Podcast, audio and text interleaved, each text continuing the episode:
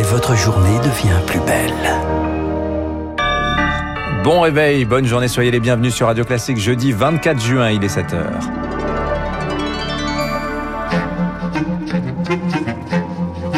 – 6h30, 9h, la matinale de Radio Classique avec Dimitri Pavlenko. À la une ce matin, le succès de la vaccination des ados. Une semaine après son lancement, 365 000 ont reçu une première dose. Nous serons dans un centre qui ne désemplit pas dans un instant.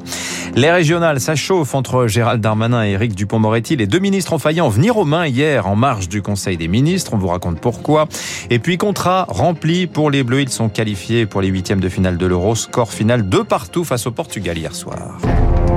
Radio classique. À la une, donc, le bon démarrage de la campagne de vaccination des adolescents, Lucille Bréau. Les 12-17 ans peuvent se faire inoculer depuis une semaine. Depuis hier, la Haute Autorité de Santé les autorise même à se présenter seuls, sans leurs parents, à condition d'avoir une autorisation signée. 365 000 ont déjà reçu une première dose de Pfizer, Amy Pister. Dans ce centre du 20e arrondissement de Paris, les adolescents représentent désormais la moitié des injections. Il n'était que 15% la semaine dernière.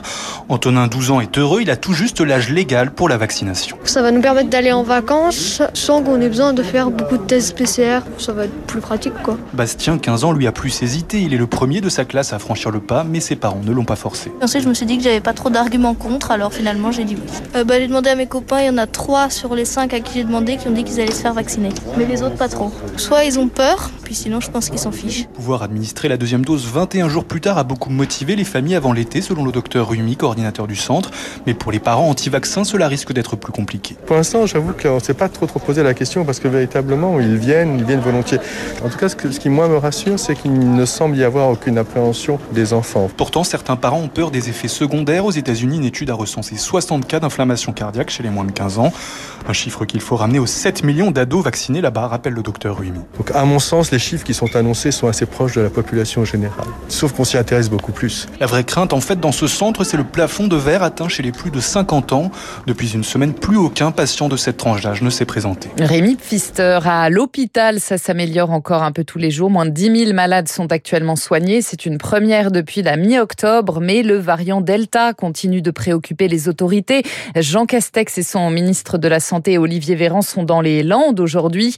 Le département est repassé au-dessus du seuil d'alerte des 50 cas pour 100 000 habitants.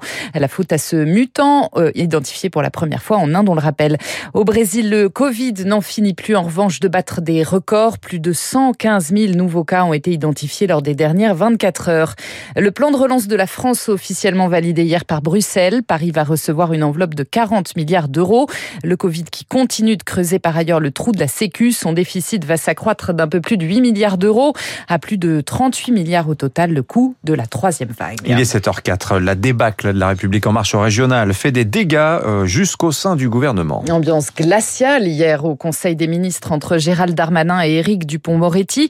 Le ministre de la Justice n'a pas digéré les propos du ministre de l'Intérieur juste après le premier tour, Rémi Vallès. L'ancien avocat parle d'une véritable trahison. Dans l'antichambre du Conseil des ministres, Éric Dupont-Moretti interpelle Gérald Darmanin et lui reproche ses félicitations adressées à Xavier Bertrand au soir du premier tour. Il a été récompensé pour son bilan, avait déclaré le ministre de l'Intérieur, saluant un ami, avant de rappeler que lui a été plébiscité au départemental. Sur notre canton, on fait six fois mieux que la liste en marche, se vante Darmanin. Un moment d'auto-congratulation qui ne passe pas. On ne te demande pas de renier tes amis, mais tu ne peux pas marcher sur tes collègues. C'est pathétique, le ministre de la Justice. Loin de calmer le jeu, le chef de la place Beauvau remet une pièce dans la machine. On ne peut pas critiquer ceux qui gagnent. Agacé, Éric Dupont-Moretti rétorque qu'il a lui-même gagné et perdu de nombreux procès. Mais là, c'est une question de loyauté, assène-t-il avant de tourner les talons.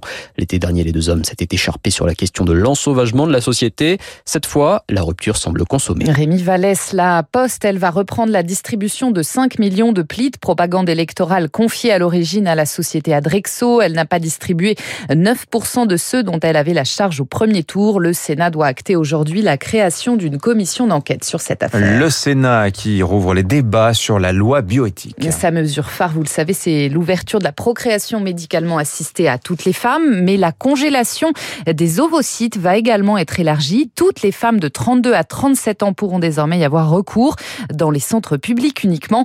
Problème, on en manque pour Michael Greenberg, il est gynécologue obstétricien, chef du pôle fertilité de l'hôpital Antoine Béclair à Clamart. Moi, je regrette que ça n'ait pas été ouvert à tous les centres. On sait qu'on va pas avoir les moyens de dire oui à toutes les demandes, en tout cas dans des délais raisonnables. Donc, on va nécessairement instaurer des délais d'attente. La demande au départ, elle va pas partir en flèche du jour au lendemain, mais je pense que dans la première année, ça va être exponentiel puisque ça va être pris en charge par la sécurité sociale. On va sans doute être le pays où il va y avoir le plus de congélation très rapidement. Faut arrêter de croire qu'il va y avoir des dérives permanentes euh, sous prétexte que c'est du privé. Pas vrai. Des propos recueillis par Victoire Fort. L'affaire Omar Haddad relancée. La défense du jardinier marocain condamné va déposer une demande de révision de son procès aujourd'hui. La découverte d'une trace ADN masculine inconnue pourrait relancer l'enquête.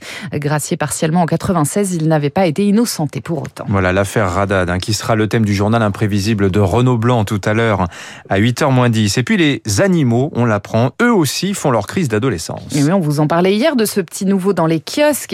Un magazine scientifique. Eh bien, en feuilletant le premier numéro, on a découvert que les humains n'avaient pas le monomole de la crise d'ado, Victoire Fort. Ah si et voilà qu'il vous saute dessus. À huit mois, un chien n'en fait qu'à sa tête. Il ne répond plus aux consignes qu'il comprenait parfaitement étant chiot. Un salage dont les parents sont souvent les premières victimes.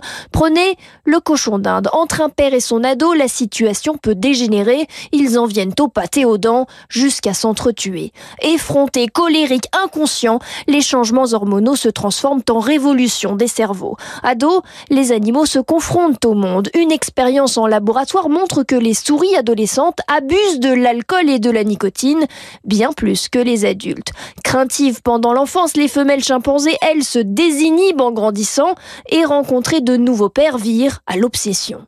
Et puis, ça passe. Mais tous les vertébrés traversent cette crise, preuve que ces bouleversements sont profondément ancrés dans notre évolution. C'est un énorme chamboulement dans le paysage éditorial français. Gallimard, sous l'égide du groupe Madrigal, va racheter les éditions de Minuit, autrement dit l'un des catalogues les plus prestigieux de la littérature, L'Amande, Marguerite Duras et bien sûr Samuel Beckett. Enfin le football, mission accomplie pour les Bleus. Ils terminent en tête de leur groupe à l'Euro après un match nul particulièrement disputé hier soir face au Portugal.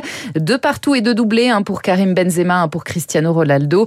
Les Bleus qui iront défier la Suisse lundi à Bucarest en huitième de finale. Et puis la chanteuse Mylène Farmer, l'actrice Mélanie Laurent ou l'acteur Tara Rahim pardon, dans le jury à Cannes. Cette année, le festival a dévoilé ce matin la liste complète de l'équipe constituée autour du réalisateur Spike Lee. Cannes, coup d'envoi le 6 juillet. Voilà, et vous avez bien entendu Mylène Farmer dans le jury du Festival de Cannes. 7h08. Merci Lucille Bréau. Vous revenez tout à l'heure à 8h. Dans un instant, le rappel des titres de l'écho. L'édito d'Étienne Lefebvre euh, des échos. On parlera du déficit de la Sécu. Et puis notre invité ce matin, Didier Michaud-Daniel. C'est le directeur général de Bureau Veritas.